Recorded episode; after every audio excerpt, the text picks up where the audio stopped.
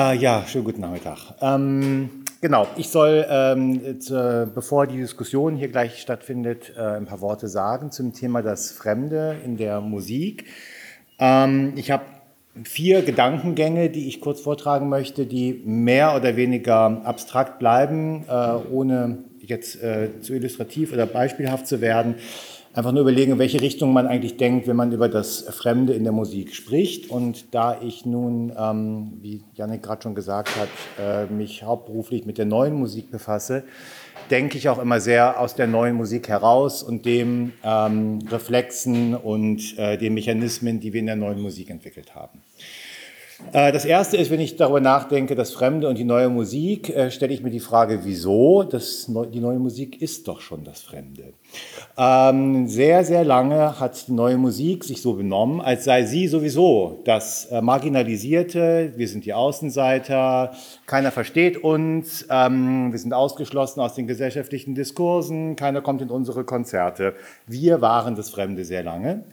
Und das ist eine sehr bequeme Position, muss ich sagen. Man kann sich da sehr gemütlich machen. Man kann auch immer behaupten, man wüsste es eigentlich besser, die anderen sind die Ignoranten, man hat die Wahrheit gepachtet.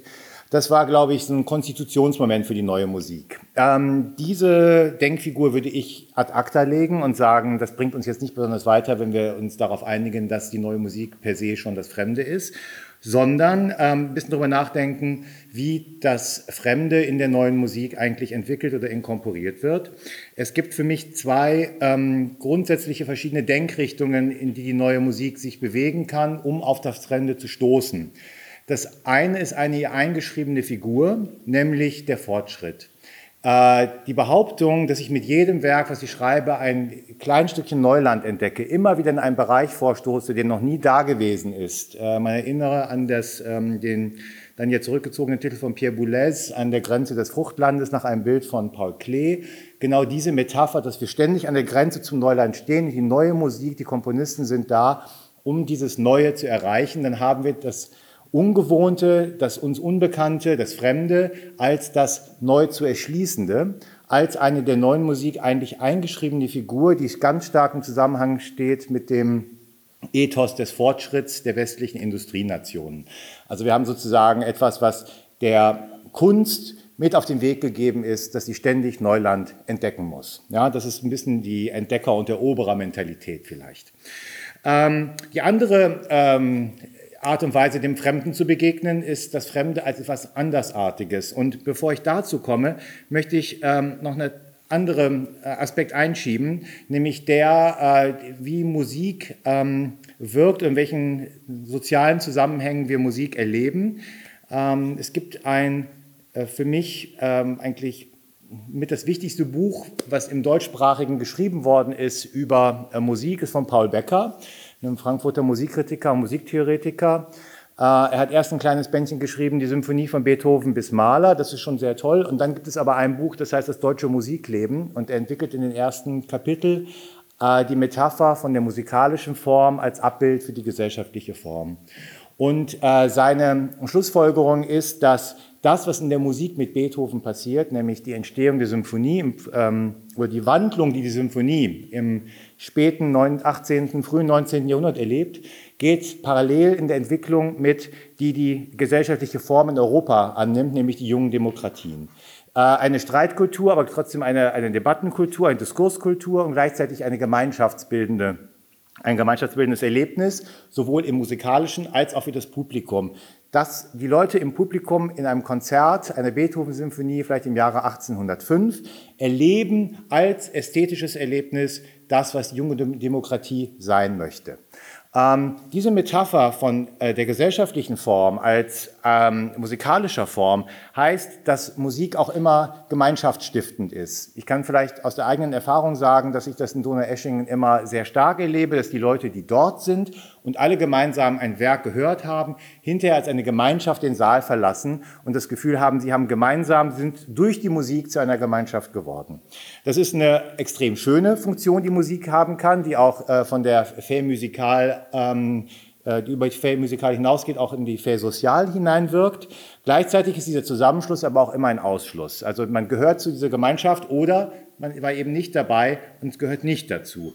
Und jetzt ist die Frage, wie begegnen wir dem in der neuen Musik, das nicht dazugehört? Und ähm, wir haben im Prinzip in den letzten Jahrzehnten zwei ähm, Begegnungsstätten gehabt, äh, wo wir auf etwas anderes gestoßen sind als das, was die neue Musik definiert, was sozusagen zusammengehört.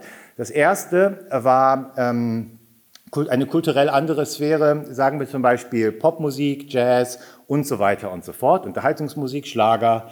Ähm, all das sind musikalische Sphären, die waren ausgegrenzt aus der neuen Musik, davon hat man sich abgesetzt. Und trotzdem konnte man versuchen, die zu inkorporieren. Ich glaube, die Versuche, ähm, gerade popkulturelle ähm, Aspekte wie Sounddesign oder bestimmte Codes oder Performance oder bestimmte Formen von, ähm, von Strukturbildung aus der Popkultur in die neue Musik hineinzuführen, sind eine Möglichkeit, damit umzugehen. Das andere, für mich eigentlich im Moment das äh, spannendste oder auch wichtigste ähm, Diskussionsfeld, ist, wie gehen wir mit Musik aus anderen Kulturkreisen um. Auch da hat es sehr viele verschiedene Verfahren gegeben, auch ideologische Verblendungen, wie die von Karl-Heinz Stockhausen, der wirklich glaubte, mit seiner Telemusik äh, der ganzen Menschheit eine Musik zu schenken, die alle Musiken äh, vereinigt und nicht gemerkt hat, dass er eigentlich nur stark im westlichen ähm, Ideologem weiterdenkt und arbeitet, ähm, bis hin zu eben doch auch ähm, selbstkritischen Auseinandersetzungen mit dem kulturell anderen. Es ist, glaube ich, immer wichtig, dass wir bei dem ähm, Umgang mit dem Fremden uns auch klar machen müssen, dass wir das Fremde erst dann fremd nennen können, wenn wir es auch als fremd exponieren und fremd bezeichnen. Also der Moment der Aneignung ist sozusagen schon eine Überschreibung des Fremden und eine Ausradierung des Fremden. Also es gibt ja in der kritischen Ideologie den Begriff der Cultural Appropriation, also dass man ist es lauter, dass wir uns Elemente aus anderen Kulturen nehmen und dass wir Sushi essen und Yoga machen. Ähm, aber das sind sozusagen auch Reflexe der Aneignung, die vielleicht noch ein bisschen einen äh, postkolonialen oder einen spätkolonialen Zug haben. Ich finde eigentlich interessanter dem Moment, wo das Fremde als Fremde bestehen bleibt, sichtbar wird und in der Abgrenzung dem Gegenüber zu dem, was man selbst als eigenes definiert, äh, eine eigene Identität bewahrt. Auch da gibt es Beispiele, vor allem Komponisten, die aus nicht-europäischer Herkunft sind. Ähm, sehr berühmtes Beispiel, Toro Takemitsu zum Beispiel, hat ähm, doch immer wieder versucht, ähm, in die westlich äh, geartete, äh, gearbeitete ähm, Kunstmusik hinein fremde Elemente einfließen zu lassen. Das wäre für mich ein Ausgangspunkt, um über das Fremde ähm, im eigenen äh, nachzudenken. Ja, das war's. Danke.